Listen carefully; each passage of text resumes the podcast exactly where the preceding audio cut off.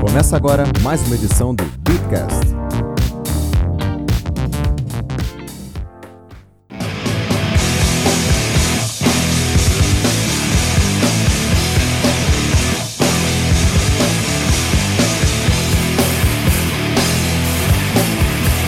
Rapaz, é com prazer inenarrável, incomensurável, ouso dizer mais, indizível, que eu abro mais um episódio desta bagaça desse Beatcast. Eu ouso dizer, com as devidas vênias, que esse vai ser o podcast mais polêmico dos últimos tempos. Hoje estamos com o senhor Ezequiel Gomes da Teste Dinheiro Digital. Tudo bom, meu amigo? Tudo bom, Rafael? Tudo bom, os convidados? Hoje eu tô aqui de aprendiz para ficar bem de boa ouvindo e participando bem de leve. Eu também, cara. Eu tô de noob mesmo, na mesa do RPG Total. E hoje eu vou boiar no assunto, eu só vou dar o pitaco o mínimo possível. E hoje. E as dúvidas, né? É, Eles e as respondem. né? dúvidas, exatamente. E, junto com o senhor Ezequiel Gomes, estamos com Helena Margarido e José Domingues da Fonseca Neto. Como é que vocês estão, meus queridos? Tudo bem, boa noite para todo mundo e eu Sim. não estou participando aqui de leve, eu estou aqui participando aqui bem pesado, eu vou responder qualquer coisa que vocês me perguntarem. Opa, não fala isso E- pra mim, cara. Dá até coceira na língua, cara, tu fala um troço desse. Per- pergunta, não tem problema nenhum com isso. Pô, Tá, tá. cara. Então tá bom. Você, você E aí galera, tudo bem? Grande Zé, Uma vez, um- mais uma vez é um prazer estar aqui com vocês e gostaria de fazer uma confusão. qual? A caganeira acabou? É, as primeiras pessoas que eu comecei a acompanhar no mercado cripto, no- na esfera, na criptosfera brasileira, vamos assim dizer. A Helena foi uma das primeiras pessoas que eu comecei a acompanhar e a Helena foi uma das pessoas que eu me inspirei Que legal. para tentar vislumbrar o direito e misturar com o blockchain e Bitcoin. Então, para mim é uma honra estar falando com a pessoa com, com quem eu me inspirei, com quem eu sigo. Apesar dela não saber disso, Eu não sabia zero, mesmo. Tenho zero intimidade com ela, mas é uma pessoa que virtualmente eu admiro muito. Que Muito legal, obrigada, cara. muito obrigada. Que legal, cara. Eu admiro você das duas formas, Jance, você e Helena. Sim, eu tô puxando o saco dos dois. Você me chamou de Jansen, então só Ah, preciso dizer que se você me ofende. ofender, se você me, se você me ofender de novo, a sociedade acaba. Eu não Mas sei gente acabou de descobrir em off também que É. a Helena tem um- uma, uma pessoa também, é na família chamada Jansen. É, É, cara. impossível praticamente. A gente Eu tava tenho, falando do tenho- agora. Você tem alguém da eu tenho família, um primo né? chamado. Tem um primo, meu primo mais velho se chama Jansen. Eu nunca achei que eu fosse encontrar um outro Jansen. Ele, ele é lerdo, né? Porque os nomes. Cara, olha só, é, é uma história bizarra, mas resumindo bem, meus tios eram malucos, assim. e aí o nome dos três filhos é Jansen, é o mais velho. A do meio se chama Valesca, porque meu tio, era a época do carnaval, ele viu escrito Carnavalesca, mas o jornal tava dobrado. Aí ele só leu Valesca e achou o nome lindo. Nossa senhora. E o mais, e o mais novo se chama Torim. Nossa então é uma senhora. coisa. Pô, é, é da hora, ali é da hora. Então o primeiro se chama Jansen, olha só. Cara, quando eu tiver então três Entenda. filhos, eu vou fazer o nome assim, vai ser Gidailson, Vandercleison e Richarlison. Pra ficar lindo. Nome de Tolkien, né? Só nome sexy. E pelo amor de Deus, cara. Mas enfim, vamos às pautas do dia, que a gente não tem pauta porra nenhuma, é tudo na verdade são temas que a gente dis- discorre sempre é, em tempo real, sem articular nada antes. Né? mentira, mentira. É verdade, Hoje tem é. uma pauta de alta tem uma pauta de alta frequência hoje. Helena, Helena, controle-se, Helena. Isso fica pro final. Fiquei sabendo. Isso fica Dizem pro por aí. final. É de alta frequência, que não é tão alta assim pelo que eu tô percebendo. Então, pessoal, a- o primeiro tema de hoje é um, é um dos vários assuntos mega polêmicos do mercado hoje de criptomoedas, que se refere à regulamentação de cripto no Brasil. Você tem opiniões muito divididas no mercado com relação a isso. Eu vejo muita gente falando que tem que regular sim para poder defender o consumidor de fraudes, enfim, seja lá o que for. Uma outra galera que defende, até como o próprio Cal Amorim, que ele repudia veementemente qualquer tipo de, de regulamentação, seja lá o que for, sobre criptomoedas. Helena, damas primeiro, qual a sua opinião sobre o assunto? Cara, eu tive a oportunidade de falar na audiência pública da Câmara do projeto de lei que está rolando sobre regulamentação de, de moeda digital. Uhum. É, o que eu posso dizer é o seguinte: vamos lá. Você conhece alguma tecnologia que tem uma regulamentação específica? Hum, particularmente. Você vai falar não. internet. Você vai falar, provavelmente tem gente que fala, não, internet, internet. O que eu posso dizer é o seguinte, É, não é bem lá. assim. A internet, na verdade, tem um marco com relação a tratamento e uso de dados, responsabilidade de intermediário, mas determinadas coisas ali no meio. Uhum. É, não tem nenhuma regulamentação que diga, por exemplo, nada sobre a Deep Web, porque tecnologia não se regula, se uhum. regula o uso de tecnologia. E aí eu acho que assim, você vai cair num ponto de o quanto que o Estado precisa ou não interferir na liberdade dos cidadãos, porque sim, aqui com os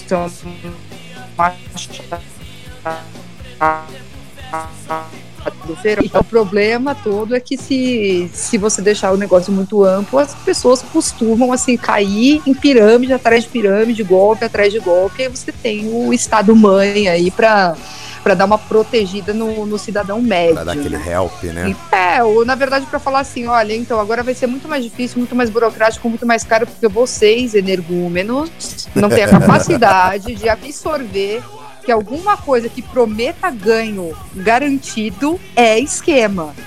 Porque não, tá pagando. É óbvio que tá pagando. Na hora que parar Se de pagar, tá é pagando, não é pirâmide, não é esquema, não é nada É, fraudulento, né? então, exato. Enquanto paga é Mas tudo aí você lindo. vai. Você acredita, É, Helena? Eu nem falei pra Mas é- vocês. O aluno que eu dei aula hoje, ele foi vítima da Money World? É Ó, sério. eu avisei.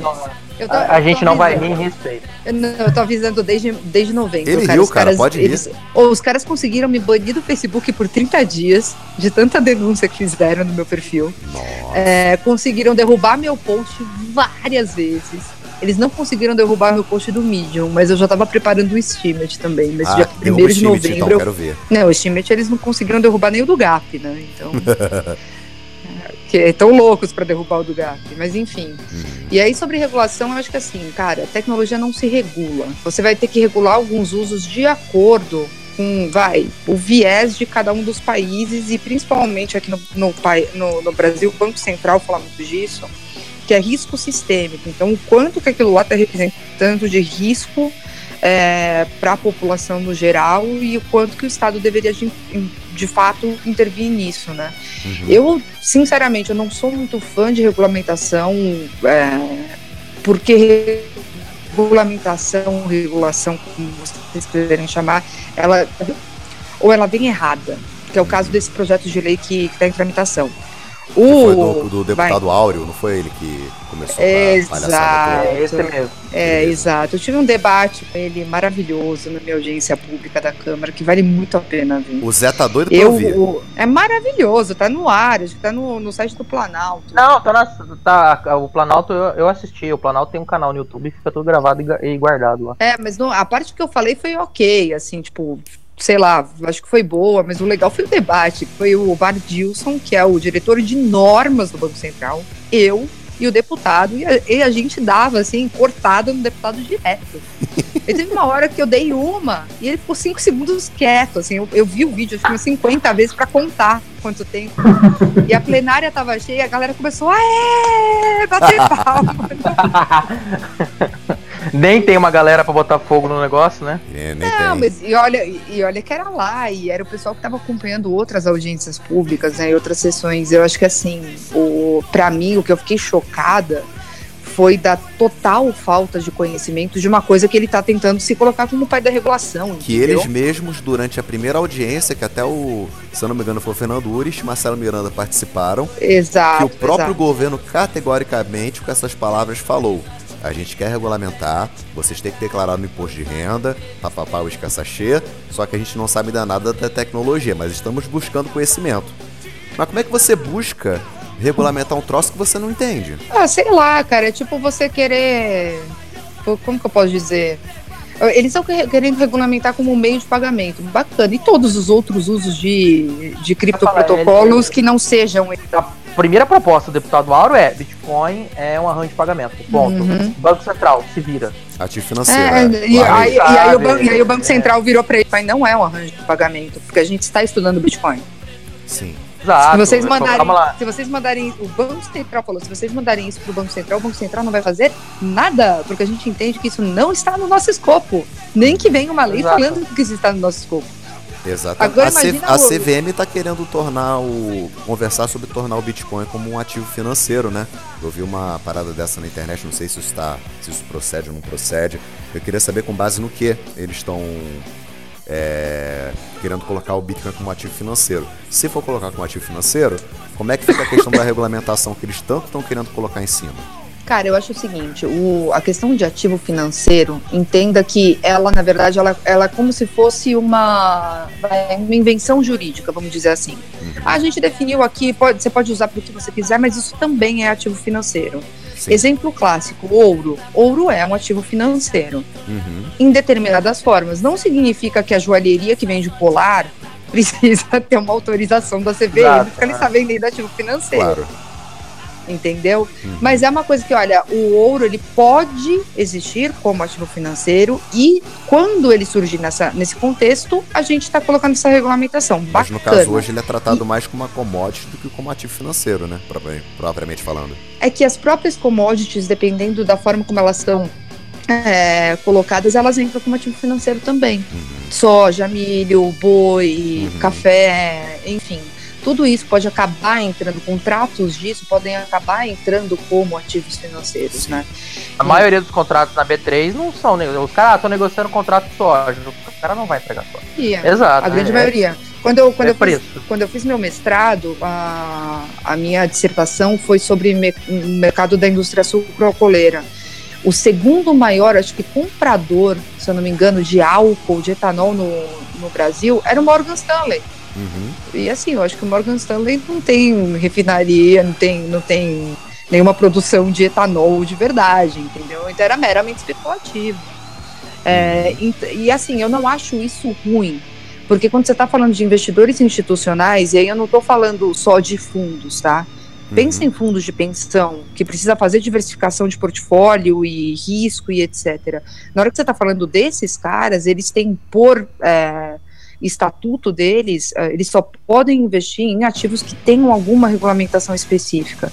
Na hora que você cria um cenário desse, você cria um ambiente regulatório favorável para entrar dinheiro novo Uhum. no mercado. E aí a tendência do preço é subir pra caramba. É. Isso. Então, Helena, você não acha que é uma, uma, uma, uma, uma regulamentação mais soft? É, O que, que eu falo com uma regulamentação mais soft? É, é, obviamente no Brasil vai ser difícil, tá? A gente, conhe- a gente- a gente, conhece o nosso mercado, a gente conhece essa nosso- constituição aí né? socialista não tem nada soft em regulamentação aqui, cara. É, É, você nosso não- estado neoliberal, né? É, neoliberal. Uma, uma- uma regulamentação mais soft no sentido de que é exatamente o que você falou. A gente tem um detalhe com criptomoeda. Criptomoeda, de repente, ela se comporta como uma reserva de valor, como um ativo financeiro, a pessoa quer guardar no. no vocês estão me ouvindo? Tamo. Sim, sim. É, guardar por vontade meramente calculativa. Por- E você tem também um monte de, um monte de empresa que está surgindo nesse, né, nesse ecossistema, querendo fazer, por exemplo, um meio de pagamento, um gateway de pagamento. Ou seja, o cripto, a criptomoeda ali não é um ativo que ele vai, você vai querer liquidar rapidamente. Então, assim, é, inclusive eu tenho clientes que estão querendo começar a fazer isso e tá- é, uma, é uma loucura a gente começar a tentar pensar, discutir isso. Cara, eu tô, Talvez uma eu- regulamentação mais essa, soft, essa discussão sobre- Começando a, a basear, ba- a basilar isso, olha. Se você guardar por. Não sei, isso é uma ideia, tá? Se você guardar por muito tempo, essa porra é um ativo financeiro. Se você usar como meio de pagamento, então é um meio de pagamento. Mas eu posso falar, na verdade, na, na verdade, assim, nenhum tipo de regulação vai conseguir nem dizer quando isso acontece e nem fazer algum tipo de fiscalização efetiva. É, na verdade, se você puxar para exemplos mais práticos de coisas que já tem hoje, imóvel. Imóvel você pode comprar para morar, exemplo. você pode comprar para especular o, a compra e venda, você pode comprar para gerar recebível de aluguel, ou você pode comprar direto um título de recebível imobiliário de alguém que já faz isso. Ou deixar pra E MTST ocupar, né? Invadir, né? Exato, é sempre uma opção, né? Dependendo da, da sua é, orientação ideológica, aí, vamos dizer assim. E do quanto de grana você tem para rasgar e queimar na fogueira. Guilherme Enfim, Boulos podia doar é. a casa dele, né? Ah, o Boulos podia fazer muita coisa, gente. Vamos lá. Mas enfim. É, e é e é a mesma coisa. É, olha, e ajudar, né? Mas enfim, é, na hora que você está falando de, de instrumentos que também podem ser ativos financeiros, imóvel para mim é o mais clássico. Na hora que você vê um lançamento da Gafisa é, falando, pô, oportunidade, venha morar no. E ótima oportunidade, ótima alternativa de investimento. Isso daí não é regulado pela CVM, tá? Uhum. E, a C, e, a CVM não regulamenta cada é, lançamento de imóvel, e isso tem mídia, isso é exposto para o público, bacana. Agora, você tem várias outras coisas, por exemplo, de pool hoteleiro, você tem várias outras coisas de, vai, certificado de TI, fundo de investimento no mercado imobiliário, a, a, a CVM e aí, regula. Exato, Isso. mas o que, que aconteceu? O que, que foi o bacana disso existir como instrumento financeiro? É uma outra forma do mercado imobiliário fazer captação. Uhum. Porque antes, é, antes disso ser possível, as formas de captação eram muito mais restritas, né? Você ia financiar aquela... os ou você financiava com seus próprios bens, ou você financiava com o banco a juros extorsivos. Então, posso ter uma terceira modalidade aí que você abrir para investidores, e aí, dependendo de cada tipo de investimento, você tem um perfil específico, e sob a supervisão da, da CVM, bacana. Bitcoin, eu acho que assim, tem Bitcoin e cripto no geral, tá? Sem entrar em token utility, token isso, desencana, mas assim, cripto no geral eu acho que tende a ter algum tipo de, de ambiente normativo nesse sentido. Agora, eu pessoalmente sou da opinião do BRI e do CAL. Uhum. E assim, eu digo com alguma propriedade, porque a primeira iniciativa de criar um instituto aqui, que foi 2013, 2014, uhum. eu era presidente dele. Eu participava, eu, o Urist, o Alex Ferreira, que é o barão do Bitcoin, que depois saiu, deu treta, o Niero, o Fiore e o Paladini. E o Paladini. Não, só treta, só treta. e assim, eu, eu e, e, conversando com o pessoal de exchange, conversando com o pessoal que já estava no mercado, conversando com um monte de gente, eu consigo dizer com alguma propriedade, assim, primeiro, não é ego, pelo menos na época não era. Mas rola assim uma vai uma não é rixa também mas um, algumas rusgas assim entre pessoas que, que são concorrentes no mercado. E aí não é não é o CEO da empresa X é uma pessoa que estava ali foi para lá e, assim sempre tem, tem aquela animosidade, assim. Uhum. E a gente não vai colocar o negócio para rodar por conta disso. A história de ter uma associação representativa de mercado de cripto, ela vem desde essa época. Eu cheguei a mandar o, o estatuto que a gente já tinha criado, estava inteiro draftado, eu mandei para acho que o pessoal da Foxbit, se eu não me engano, falei, ó, oh, tá aqui, copia, faz, já tá pronto, não precisa gastar tempo com isso. Só que aí, enfim, tem tem toda uma questão aí da, da Atlas que criou a deles, e aí o pessoal das exchanges criou uma outra, e aí o pessoal do Bitcoin Bank criou uma outra. Enfim, vamos criar uma associação? O que, que vocês acham? No podcast Bitcoin. Eu acho legal. Associação das Bittretas, vamos? Eu acho que é super aí eu representativo. Agora. Aí eu acho que nós temos futuro. Representativo. Associação. Se você vier pra cá. Associação. Eu, eu, eu diria que essa associação me representa. Essa associação me representa. Então, Hashtag treta. Hashtag Quinta da Treta. Então, ó. Essa só que se entrar aqui no, no tretar, aí vai ter que ir embora.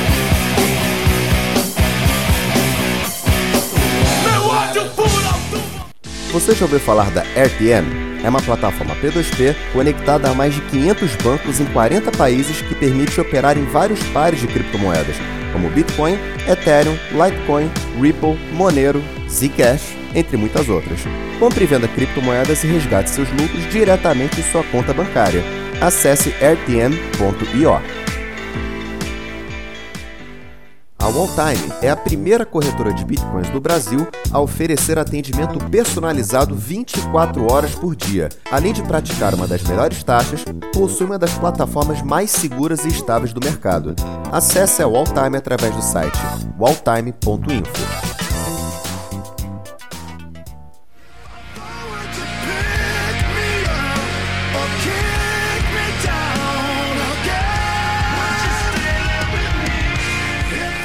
Exato, não, é, eu, é, eu, não, é condição de entrada, condição pra entrar, tem que ter no mínimo uma treta. Tem que tretar. Tem que, não, tem, tem, tem, que ter uma treta pública. Tem que ter uma treta deixa eu aproveitar então. Deixa eu então já aproveitar a minha treta pública, né? Porque é engraçado assim, ouvir a Emila falar porque ela estava lá na, na época onde estava discutindo a lei, no Congresso tal, e etc. E essa foi, inclusive, a época que eu conheci o, o Guia do Bitcoin, que eu comecei a trabalhar com o Guia do Bitcoin, uhum. que foi justamente a época que eu gravei um vídeo falando do deputado Expedito Neto, que é o relator da proposta lá, que inclusive relatou para criminalizar as criptomoedas e tal, e eu fiz Eu um vídeo lembro. bem pesado em relação a ele. Não, gente, é maravilhosa. É maravilhoso o projeto de lei, porque do jeito que está escrito, a única pessoa que pode ser culpada é o Satoshi.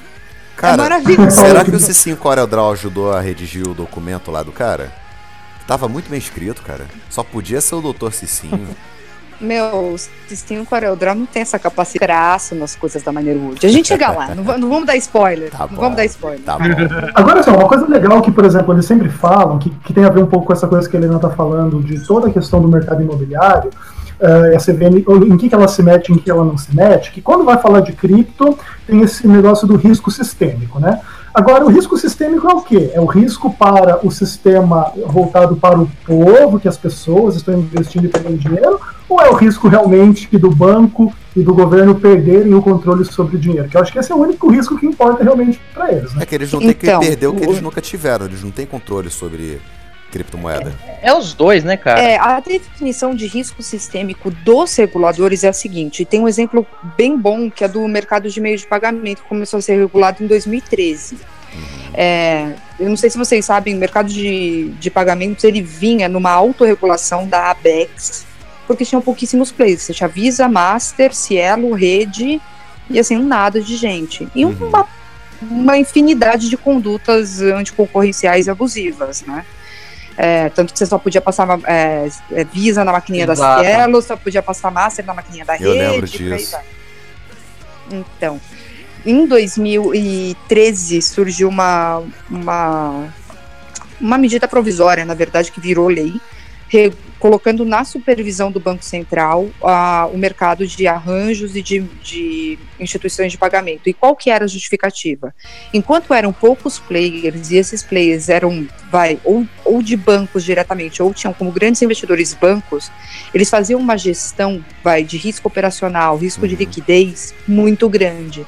Mas a partir do momento que entrou PayPal, foi um grande. E aí todos que vieram participar do sistema financeiro nacional, que assim, de cada 100 milhões que tinha na conta dessa empresa, 100 mil era dela. O resto era de terceiro. É. Isso é risco sistêmico. Você Uhum. está lidando e você está operando com grandes volumes de muita gente e só uma partezinha daquilo lá é teu. Uhum. É terceiro, e aí? Então, acontece? Fazer isso, né?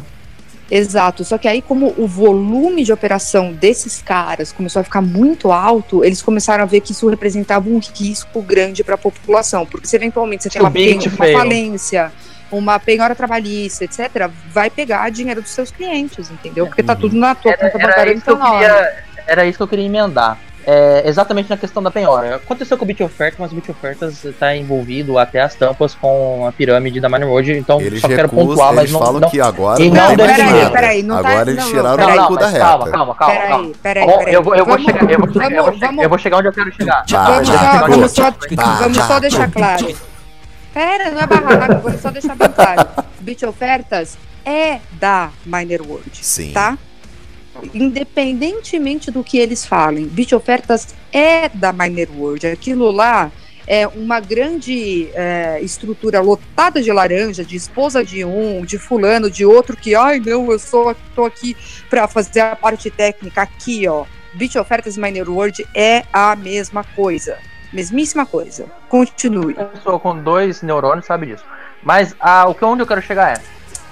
Isso você começa a perceber até nas declarações do Banco Central. Antes de 2017, do- antes do pouco do meio de 2016, é, o mercado de criptomoedas eu não regulo, mas eu estou olhando. O primeiro comunicado deles é 2015, 2014, que foi esse. Olha, a gente não de regulamenta, mas a gente está olhando. Uhum. criptomoedas deu um, um outro boom e é, chegamos até o preço máximo de 19 mil, etc. Dólares, quase 20. E aí o negócio cresceu. Cresceu como? Cresceu que inclusive as exchanges hoje movimentam dinheiro para baralho. Uhum. É, é inegável que você, se você pegar o, a- o book de ofer- o book de ordens de- desses sites que reúnem book de ordens, você vai ver um volume bizarro. É absurdo. E aí é onde eu quero chegar. Você tem. Hoje, você. Hoje, desculpa, se uma Bitcoin Trade, uma faculdade. Tem uma penhora, por exemplo, de um processo trabalhista, não, mas um processo tributário, porque algum Não, fiscal qualquer um, idiota, trabalhista também. algum um fiscal. Porque, não, vamos supor que o trabalhista é menor, né? Vamos supor do tributário, que algum fiscal idiota é, glosou tudo. Cara, e aí, como é que ela paga? Pois é um dos motivos que eu acho e que aí... tem que ter uma, uma regulação mais soft, exatamente para falar, olha, essa conta específica, às vezes pode usar, o banco pode usar uma conta do tesouro, que eles falam lá, é... que é uma conta que é ignorável, que arranja de pagamento usa, inclusive. Exato. É, mas, você mas usa o problema... uma conta mais, mais protegida nesse sentido. É proteger exchange? Também, mas principalmente o consumidor, porque de repente o cara fala, claro. cara, não posso te pagar, tô com problema de liquidez. Uhum. É, eu concordo, mas eu acho que assim, o grande problema é, eu acompanhei toda a parte de transição do mercado não regulado de, de pagamentos para o mercado regulado. Cara, o pessoal, assim, acho que 90% das startups que eu conhecia em pagamentos fechou. Os caras não tinham capacidade, assim. Não tipo, aquela é sandbox que eles. É que assim, na, na lei de arranjo de pagamento é uma dúvida. É uma sandbox lá, vamos assim dizer, vai. Não tem. tem. Não tem aquilo. Não, aquilo, aquilo é para arranjo, não é para instituição de pagamento. Aquilo Sim, é só para arranjo. Aquilo é só para arranjo. Então, se você estiver fazendo um adquirente, você não cai naquilo. Uhum. É isso que é o problema. Não teve sandbox. Não teve ah. sandbox nenhuma. Eu tive uns três clientes sem brincadeira que fecharam. Por conta Nossa disso. Senhora. Porque primeiro. É, ele primeiro que eles iam precisar de capital social mínimo de 2 milhões. Segundo, que eles iam precisar, até alguns dos meus clientes já tinham PCI implementado. Mas PCI era um negócio que, cara, sem brincadeira, era, era uma comédia aqui no Brasil. Site de e-commerce pegava teus dados de cartão e salvava tudo. Ela garantia só Joe, entendeu? É, mas o grande problema do, do operacional burocrático de você implementar isso daí é você, pô, como é que se abre uma conta no Banco Central? E, a, e quanto que é do compulsório que tem que ficar lá? É 100%, bacana. Desse 100%, eu posso colocar isso daí para render alguma coisa? Onde? De quem que é esse ganho? Como que eu tributo? Tipo, toda essa fileira de coisa que banco já está super acostumado a fazer, e startup que está preocupada em desenvolver, em desenvolver gateway e API, não vai gastar dinheiro e não tem estrutura operacional para ir atrás. Não dá. Eles não têm tamanho para isso. E é, aí... o Banco Central tem que. É, o sistema de comunicação da. Uma vez eu fui ler. Eu tava vendo pra um cliente, eu fui ler rapidinho como é que era o sistema de comunicação da tal da conta. É bizarro, eu falei, cara, esquece. Pessoa que sabe mexer é um. É, tipo assim, são poucas pessoas e essas poucas pessoas custam caro. Exatamente. Então, assim, é, se fosse sintetizar... Aí eu falei, cara, vamos, vamos abandonar. Mas se o Banco Central. É... Se o Banco Central propor, olha, para vocês é mais soft nesse sentido, por que não? Cara, eu acho que assim, pra, eu sou a favor do seguinte: todo mundo de internet no geral que opera grana de terceiro deveria ter alguma coisa específica e, e algum tipo de segregação de patrimônio, o que, que é dele e o que é de terceiro. Eu sempre fui do partido, desde antes de ter regulação de meio de pagamento, do seguinte: falo, cara, o teu cliente te deposita uma grana. Isso é adiantamento. Entrou no seu caixa, não pode investir nem. Contabilmente é dinheiro terceiro. Exato, não entra nem como receita. Então você não pode aplicar isso nem na poupança. Exato. Assim, você tá 100% responsável por essa grana. É esse que é o ponto. E aí você tinha, é, você tinha empresas de pagamento que ficavam tradando grana de terceiro. E você tem, notícia, assim, tem notícia de exchange que pega dinheiro e bota em investimento em renda fixa. Olha, não vou citar nomes, mas não é só renda fixa, tá? Uhum. Eu tô sendo tô sendo conservador. Você tá sendo bem conservador. Não tô falando só de é. Brasil, mas enfim, não é. É óbvio, você tem uma cacetada de dinheiro lá. Você tem os melhores analistas gráficos do mercado. Você sabe que o Bitcoin vai porrar daqui uma semana. Cê, o que, que você faz? A. Senta e fala: Não, tudo bem, já estou ganhando o suficiente. B. Treida. Vamos lá. Uh, é, tu vai. É, pessoal, então, né? né? Todo mundo me ouvindo? Sim. É, assim, o que eu vejo hoje no Brasil, uma regulamentação, ela é completamente inevitável, até pelos moldes que o nosso governo adora seguir, todos sempre baseados numa metodologia tradicional de mercado que foi completamente quebrada pelo mercado de criptomoedas. Pela tua é, opinião, Helena, é, sintetizando, supondo que ah, vai regulamentar de qualquer forma, sintetizando, qual seria a regulamentação mais ideal para o Brasil?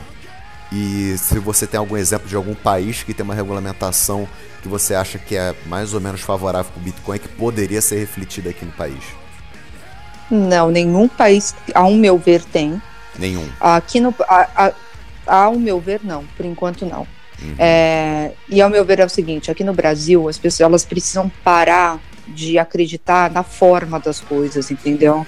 Uhum. O que importa é a substância, é o que aquilo lá de fato está fazendo. Então, se você tem um gateway de pagamento com Bitcoin, isso eu já discuti com o Banco Central. Uhum. Eles falam, não, isso daqui não cai na regulação de meio de pagamento. Falou, cara, se você tem um gateway de pagamento com Bitcoin, você está fazendo recebimento e pagamento, está no mesmo risco sistêmico. Sim. Então, não, não precisa criar nada novo. Só fala que aquilo lá se aplica, acabou. Ah, mas eu estou fazendo derivativo. Olha só, existe um negócio já no CVM que fala sobre regulação de derivativo. Uhum. Ah, mas eu quero fazer um fundo em cripto. Tadã! Ah, mas eu quero fazer um token que vai ser um valor imobiliário. Tadã! Uhum já, já tem um monte de coisa dizendo sobre regulação desses instrumentos específicos. O você que você que precisa eles fazer? estão burocratizando pra... o processo de regulamentação cada vez mais para justificar essa regulamentação dos mods que se quer hoje aqui? Seria isso? Eu acho que não tem nenhum consenso de que moldes que se, quer aqui. Para ser bem sincero, eu acho que assim a CVM tá, ela vai ter um papel bem difícil aí pela frente, porque dentro do modelo de regulação de mercado de capitais no Brasil e no mundo, você tem a figura de um cara que é o custodiante. Hum. Como é que você vai nomear alguém custodiante de uma chave privada de cripto? Uhum. E garantir é um que só ele tem aquela cópia? E aí que tá, eles vão ter que se deparar, não é com, com os tradicionais custodiantes de mercado financeiro, eles vão ter que ir atrás de caras que sejam muito, muito, muito bons em segurança da informação. Uhum. E ninguém está acostumado, acostumado com isso. Agora mudou a regulamentação de gestora de investimento. Né? Agora não, faz dois anos por aí. É, o primeiro, a primeira gestora que tinha um bot para tradear levou quase um ano para conseguir uma autorização. Nossa E senhora. ainda assim, é, isso a CVM, a CVM é estupidamente engessada. Exato. E a galera aí... não conhece muito, mas sim, a CVM é uma bosta. E aí o problema todo é o seguinte, pô, bacana, mas conseguiram. Sabe como eles conseguiram? Como? Tipo, você tem um diretor técnico que é o cara responsável por aquele bot. Porque o problema todo, e eu tenho falado isso há algum tempo, a não CVM é segurança, é saber no de quem você vai colocar a culpa se alguma coisa der errado. É isso. Normativas de mercado capital é quem é o administrador responsável? Quem é a outra, a outra figura? O gestor do fundo. Quem é a pessoa que vai. que eu posso responsabilizar, inclusive criminalmente, por qualquer outro problema? Eles gostam dessas figuras. E é um mal que eu defendo, assim, do brasileiro, é ah, a gente tem que responsabilizar criminalmente, inclusive, alguém. Uhum. Não é bem assim, né?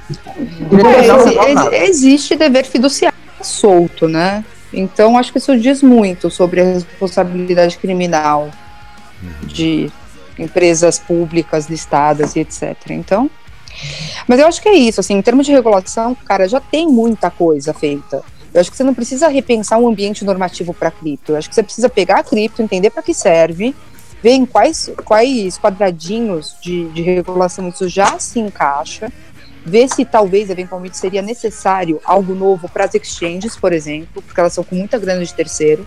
Concordo, eu se... falo isso sempre. Não, não sei se hoje em dia isso se justificaria, mas talvez no futuro sim, porque vai, ser, vai acontecer a mesma coisa que aconteceu com, com o mercado de meio de pagamento. E assim, é a mesma coisa que você colocar imóvel para dentro do cenário normativo de mercado de capitais. Pô, existe um negócio aqui que também pode ser investimento. Vamos regulamentar? Vamos. Uhum. Mas, de novo, eu pessoalmente sou da opinião do BRI, tá? Eu acho que, assim, qualquer coisa que seja descentralizada ou distribuída, é, você querer descer a mão em regulamentação, você vai fazer um papelão aí. Porque as pessoas vão continuar fazendo o que elas bem entenderem. É, é essa que é a verdade. E por que que você e... acha, Helena, aí... que está demorando tanto da... para o governo dar uma noção norte mais claro sobre como vai funcionar a regulamentação? Porque pessoas que entendem de blockchain no Banco Central, no BNDES, o governo já tem. Por que, que ainda É, mas não, não são esses caras que criam as leis. Os caras que criam as leis são os deputados. Sim, mas eu e digo assim, aí... assim, existem pessoas é que conhecem, existem pessoas que conhecem o blockchain, que conhecem criptomoedas a fundo lá dentro. Então eu não acho que existe mais a desculpa de você, ah, a gente não conhece o assunto. O político não conhece, mas, não, mas ele já tem o, o técnico ele, perito nisso, que pode orientar a pessoa mas aí que tá. É, o nosso processo legislativo ele é bem engessado. Uhum. Então é, é, bem difícil você ver. Na verdade, eles entram como consultores, vai no, nos projetos de lei. Sim, o, entendi. A CVM, o, o, Banco Central e etc. Mas o projeto de lei ele já existe. Então, é, tanto é que nesse daí do, do deputado Áureo, assim, a, a falta de conhecimento não estou nem falando técnico, tá? Uhum. Porque técnico, assim, eu conheço bastante, mas eu não sei programar. Uhum. Então, se você definir conhecimento técnico como isso, eu também não tenho. É, mas ele quer. não faz a menor então ele não faz a menor ideia do que seja e ainda assim ele decidiu propor um negócio para ele fazer sentido, porque ele quer ser o pai da regulação de criptomoeda no Brasil. Ah, mas o que alguém vendeu isso para ele? no Brasil é arbitrário, né? Com esse, com esse cara não seria diferente. Mas o grande problema, por que, que não saiu nada? Que é a pergunta. Porque a classe política não faz a menor ideia do que seja isso. A menor ideia.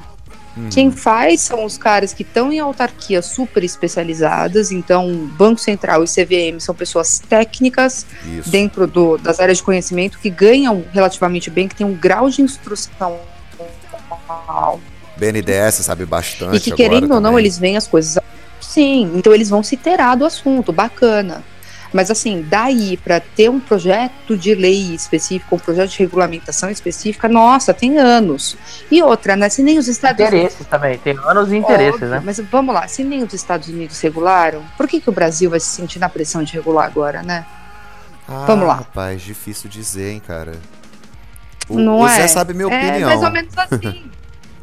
é mais ou menos assim. A gente para esses assuntos, principalmente de mercado financeiro e de capitais, a gente é muito cópia da, dos Estados Unidos. Não vou nem falar Europa, é Estados Unidos mesmo. Na CVM se usa jurisprudência do FTC nos Estados Unidos. É, é inacreditável, assim. Do, desculpa, da SEC. No CAD se usa a jurisprudência do FTC. Se usa mesmo. Uhum. É outro sistema legal, outro sistema normativo, mas eles usam. Então eu acho que é, é muito por aí, assim, acho que a vontade de política não existe, o, o conhecimento da classe política também é quase porque zero. as pessoas não entendem ainda para que serve, né? É, o problema é que quando entenderem, eles vão ver o que enrascada que eles se meteram, né? É, e a hora que, eu, que a coisa acontecer de verdade, não vai ter mais volta, né? Porque acontece um fenômeno bem interessante. Você tem pessoas técnicas, tem um conhecimento de Bitcoin no Brasil, você tem uma massa né, da, da população que não conhece. Ó, e, e, dentro, por exemplo, de um sistema governamental, acontece também assim: você tem dentro do Banco Central, você vê etc., pessoas que têm conhecimento, e no legislativo a galera não sabe nada. Então, o que, que, vai acontecer? Nós temos que fazer o papel de fazer a adoção cada vez maior em massa e etc. E a hora que isso acontecer, toda essa legislação e etc. vai ter que se moldar à própria realidade. Isso vai aí. se defrontar com o fato de que entrar da forma como eles gostariam de regulamentar. E aí já era. Olha, eu vou falar uma coisa. Vou marcar uma coisa que eu vou falar aqui agora. Eu não dou dois anos para algum político brasileiro ser preso, ou no mínimo é, indiciado, por lavar dinheiro com Moneiro. Com Zcash, com Dash. Não, eu não dou dois anos pra uma merda dessa acontecer, cara. Precisa, já tem caso na Lava Jato do Rio. Tem caso já. Não tô, ah, quer ver preso. Lavou na, Aí. lavou na corretora, né? Aí. Lavou na corretora, lavou na corretora. Lavou na corretora, botou o dinheirinho na corretora. Mas é culpa da corretora também. Aí eu, aí eu sou obrigado a falar, porra, tô, tua, teu, teu pessoal de compliance lá aceitar dinheiro. Eu vi o, o, processo. Exatamente. Aceitar dinheiro de uma empresa que não tem funcionários, que foi aberta há menos de um ano. É, você quer me, me fuder, né? Cara, é, aí é. eu já dei palestra no COAF, né? No dia que eu fui no COAF da palestra sobre, eu falei, ó, vou explicar para vocês como não dá para lavar dinheiro com Bitcoin. Não dá, assim? eu concordo com você em gênero e grau. Qualquer pessoa que conhece tecnologia sabe. Se você não usar para crime, está fudido. Eu, eu acho, Pô, tudo registrado na blockchain é a coisa mais imbecil você usar o Bitcoin para lavar não, dinheiro. E aí, e, aí, e aí é facinho, porque aí você baixa uma lei e fala assim: olha, é o seguinte. É, as pessoas que transacionarem Bitcoin no país, elas são obrigadas a ter um recibo, nome da pessoa, CPF e etc. Só isso, só isso. E, e se você não fizer isso, você vai arcar com qualquer responsabilidade criminal que tenha dentro da, da transação que você. Pronto, acabou. É duas linhas de lei. Uhum. Acabou.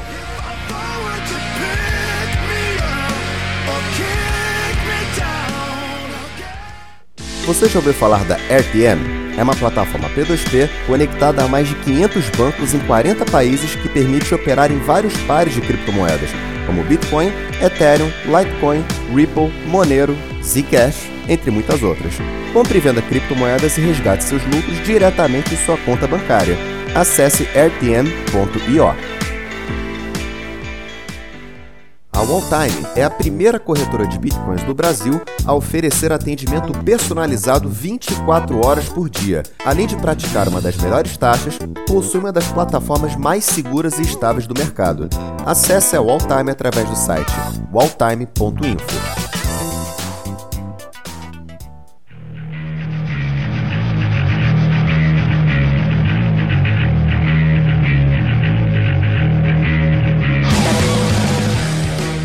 Concordo. Já tem, porque toda, todas as exchanges emitem nota fiscal. Pronto. Ah. É, a, as que eu negocio. Desculpa. Não, não, não. Elas, elas emitem. A, que, a questão não é emitir nota fiscal. A questão é o que KYC que eles vão fazer do cliente. Ah, sim. É, não, eu tô falando, é... tô falando no sentido de que, olha, se eu quiser saber, eu já sei. É só ir lá na exchange, ver a nota fiscal, ver o teu CPF, fala, cara, é uma regra de trade idiota. Se Exato, ela cobrou aí, X, de, X de taxa, você Pronto. Ah, na época que eu tava na BitInvest, 2013, a gente foi criar todas as regras de compliance. Eu falei, cara, a gente vai reportar com o AF ponto. Por quê? Eu falei, porque a gente é um intermediário na internet, lidando com um monte de grande terceiro. Ah, mas não tem nada específico. Eu falei, cara, se você interpretar isso aqui desse jeito, a gente é uma pessoa obrigada. Porque tem. E outros casos semelhantes. Entendeu? É tipo aquelas abstrações de, de interpretação jurídica de norma. Uhum. Eu falei, cara, tem que reportar tem que ter esse SPOAF. Tem que fazer KYC de cliente. Seria muito lindo se não precisasse, mas sim, vai ter, ah, mas isso no X, meu, se vira. Tem uma galera, que, tem uma galera que defende, ah, eu, inclusive a pessoa que falou isso de uma vez, eu acho que foi no podcast, foi em outro lugar, essa pessoa se envolveu com crime. É, eu não vou citar nome também.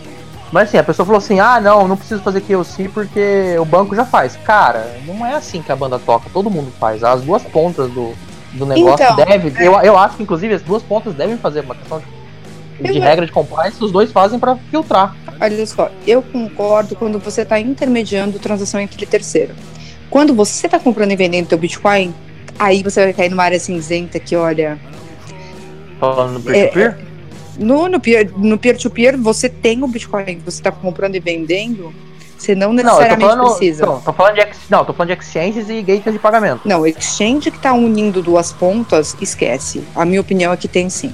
Gateway de pagamento, idem. Mas na hora que você está operando em balcão OTC ou peer-to-peer, -peer, aí a nossa norma não é boa o suficiente para falar que sou obrigado, viu? Uhum. Não é. Não é. Aqui no Brasil não é. Então, assim, no limite, você pode falar que essas pessoas que estão operando em OTC e que estão operando em peer-to-peer, elas não precisariam, de fato, ter conhecimento de origem, destino, capacidade de recurso financeiro e etc. Porque não tem norma específica. Então, se não tem norma específica, você pode fazer como você quiser, certo? É mais ou menos isso. Mas aí, por exemplo, eu tenho a lei, a, a lei de anti-lavagem, não é lei de lavagem, peraí. Qual que é a lei 11, não sei o que, baralho? A lei de corrupção. Ah, sim, sim. Ai, nossa. Não, você tem uma lei geral que dá margem pra te fuder. É, ela é, ela é super geral. É. Cara, é uma lei geral. eu adoro como o Zé ele tá chamando juridiquês num palavrão, cara. Eu acho isso fantástico. Dá pra que, que serve? Pra te fuder. Se o mercado você botar na tua bunda sem vaselina com areia de praia, vai botar.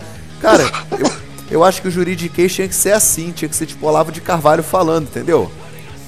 Mas Uau. uma coisa legal que a, que a Helena coloca é a força do peer-to-peer, -peer, né? Que inclusive é a base da tecnologia. Né? Porque nesse ponto é difícil regulamentar, porque justamente você é o custodiante, você é a pessoa que tem a posse do ativo, você faz o que você quiser e etc. Exato, mas aí você vai ficar no risco do peer-to-peer, -peer, né? Você, ou, ou do cara de você mandar o dinheiro e o cara não te mandar a cripto, ou de você ir negociar ao vivo, o cara enfiar uma arma na tua cabeça e nossa, né? isso é verdade. Isso pode, ser, pode sempre existir esse, essa possibilidade.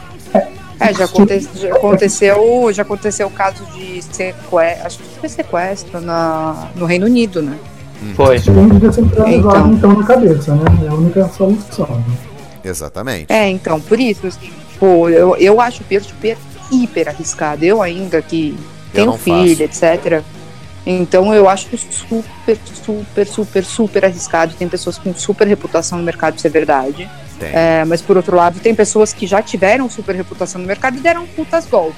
Não, né? e eu acho que assim, por oh. mais que o P2P ele tenha sido a base primária da, do crescimento do Bitcoin, eu acho que o P2P por si só ele está muito defasado. Eu acho que existem muitas outras formas muito mais seguras de você transacionar sem ser P2P. Pô, tem gente, Marcelo Felício, é o Marcelo Brent, o Rafael Felício, a Jéssica Lima, que são P2P São famosos. Você juntou os dois no mesmo nome, né?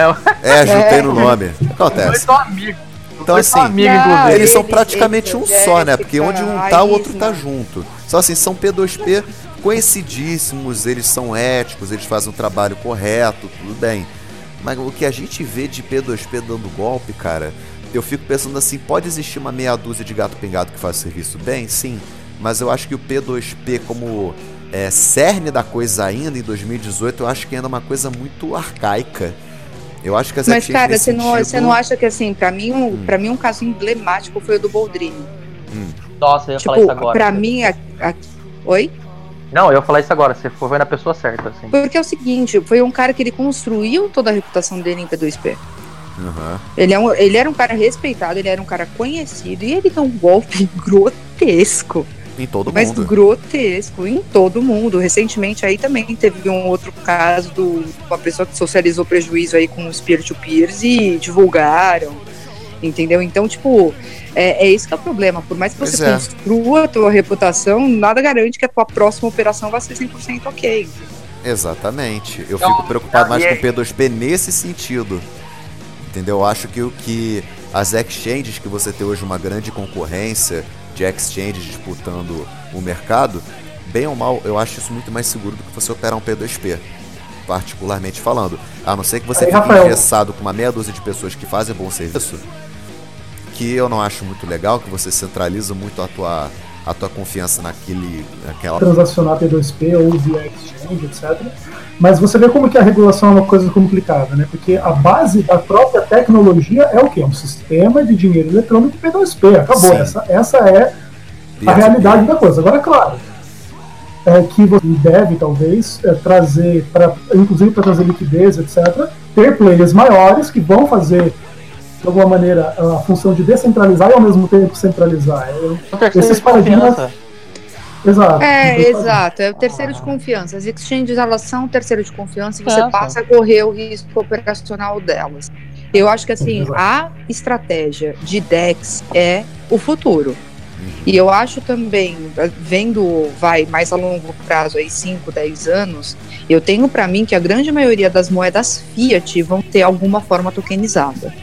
E aí isso daí vai ser controlada por Banco Central, vai ser é, negociada em banco comercial. Uma cripto ótimo, estatal, que nem lindo. a Petro lá na Venezuela, você diz.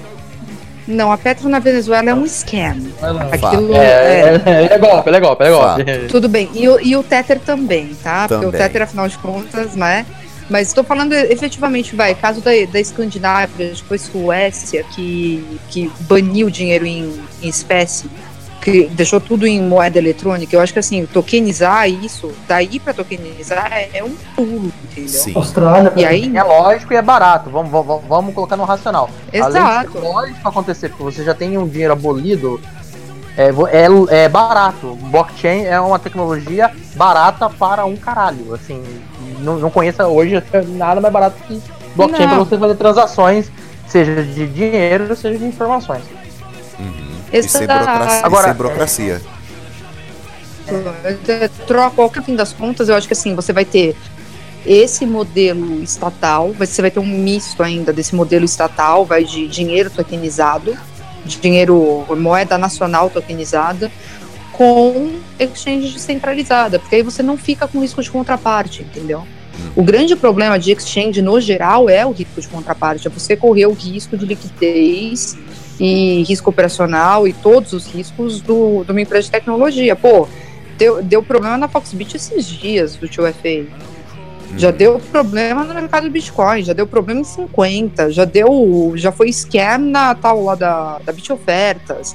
A Negocie Coins é outra que vive com com uma nuvem preta na cabeça, com um monte de gente com desconfiança. É muito esquisito, né? Vinculado ao Bitcoin Banco, que é uma outra empresa que. Hum, tá estranho. Então, cara, mas é, e é esse que é o ponto, assim, eu sou super fã da Ether Delta, eu, é uma porcaria, funciona mal pra caramba ainda, é, mas na hora que eu vi, tipo, o projeto do, da Zero X, por exemplo, eu entrei no ICO da Zero X, porque o projeto dos caras era animal, os caras são super sérios, não fizeram a menor hype, captaram um pouco, porque Eu eles pegaram bem legal. eles pegaram o boom da, do ICO, eles entraram lá no, logo antes de Tesos foi o ICO deles, se eu não me engano. Inclusive, eu já E eu falei em entendo. outros podcasts aqui que eu tenho preferência a criptomoedas que fazem menos AUE para se promover. Que você vê a Verge, por exemplo, fazendo esse AUE do cacete aí para se promover. É, então. Eu, fiquei, eu elogiei É, a Verge antes, o- agora eu tô cabreiro com a Verge. Eu, eu tô que nem você. Eu elogiei a Verge em dezembro, eu achava que era um protocolo bacana, que tava com preço ridiculamente irrisório, que era tipo, Sim. era a mega da virada. Sim, E foi, né? e foi. E foi. E foi. Mas duas, duas vezes ela ser atacada por um Mas- ataque de 51%. E, pô, você é atacado uma vez, você espera que os devs vão lá se, se mobilizar e falar: ó, isso não vai acontecer de novo. Pô, e aconteceu do mesmo jeito. Pô, os caras não sabem o que estão fazendo, não é possível. Desculpa, a blockchain tomar um ataque 51%, pra mim já é a falência da daquela blockchain. Pô, É, eu, con- Duas eu vezes. O projeto foi pro saco. É, eu, vezes. ah, eu tomei um ataque 51%. Cara, qualquer criança começou a estudar Bitcoin, blockchain, desculpa. O conceito de blockchain fala, não tome 50, ataque 51%. É exa- exatamente isso. É Pô, a- exatamente a, isso. gente, a gente na, na, na é um cara, a gente conheceu a, uma menina lá que era, que era representante da Zencash. Não, porque a gente pede que vocês confiem na nossa equipe, porque o nosso projeto é diferente em segurança, papapá. A ideia do projeto era muito bacana, de fato. Eu acho que a equipe, a maioria da ela, ela é mexicana, se eu não tô enganado. Aí, pô, legal. Duas semanas e meia depois, três semanas depois, ataque de 51% na Zencash. Cara, e foi uma sequência de ataques, Bitcoin Gold, Verge, a Litecoin Cash, foi a Zencash, meu Deus do céu. O que que É, essas moedas... Zencash e, e Zen, era uma promessa. Era. Zencash, meu, Zencash saiu no Palm Beach Report, cara. Então, é interessantíssimo o projeto da Zencash. Mas eu fico pensando, é uma coisa até que eu botei num post, desculpa te interromper, Ezequiel, que eu botei num post da Steam, que eu botei sobre segurança versus inovação. O que, que importa mais no mercado de cripto? E as pessoas buscam muita cara, inovação, muita inovação, e problemas para fundamentais pensar. não resolvem. Para pra- pra pensar numa das principais e fundamentais coisas de você ter tecnologias distribuídas. Elas são anti-censura exatamente porque elas são ou muito descentralizadas ou distribuídas. E nesse contexto, um ataque de 51%, ele nunca é envio, mas ele é altamente improvável. Sim, Se você toma um ataque de 51%, você perdeu toda essa parte. sim, Então você está muito, muito, muito próximo do Ripple. sim. Você é quase um Ripple. Você não é muito melhor do que um Ripple, entendeu? É, o Você Ripple pode não tem ter como sofrer esse ataque porque, pô, o Ripple é totalmente centralizado. Não, mas é, mas Ah, é, mas é esse que é o meu ponto. É exatamente esse que é o meu Agora, ponto. Você, lá- não, você, não sabe quem voltar. o ataque, né? Pode ter sido as pró- os próprios fundadores, né? Você não sabe pra quem que tá com esses tokens, Pois né? Isso é. que é verdade. Aí você tem aquele discurso demagógico, ah não, porque a gente vai fazer o Bitcoin Gold, porque o Bitcoin Gold vai ser muito mais democrático do que o Bitcoin, porque a mineração vai ser por GPU. Cara, isso não democratiza porcaria nenhuma, cara. O, o- cara que tem dinheiro pra comprar uma cacetada de GPU pra minerar aquela porcaria, aquela merda do, do BTG, vai ter pra comprar a SIC Miner pra minerar Bitcoin. Não é uma questão de É. opinião, é um fato. Se o cara tem um bilhão, um bilhão pra comprar uma caralhada de, S- de S9 pra- pra minerar BTC, ele tem um bilhão pra comprar uma cacetada de GPU. E ele pode fazer o ataque de 51% se ele quiser. Ele rapidinho. ele Deixa domina o de Ezequiel rede. comentar aí. Fala aí, Ezequiel. Não, não, eu só, eu, só, eu só- Não, não, de boa. É a única coisa que eu queria dizer é que é o seguinte, ó. De repente, a gente poderia solucionar todos os problemas de segurança de toda e qualquer criptomoeda criando tipo um robozinho de high frequency trading, né? Nossa, agora chegou no ponto que eu queria falar. Helena Margarido. O que você você estava conversando com a gente aqui nos bastidores sobre esse projeto da Atlas Quantum O que, que você tem para falar sobre a Atlas, Helena?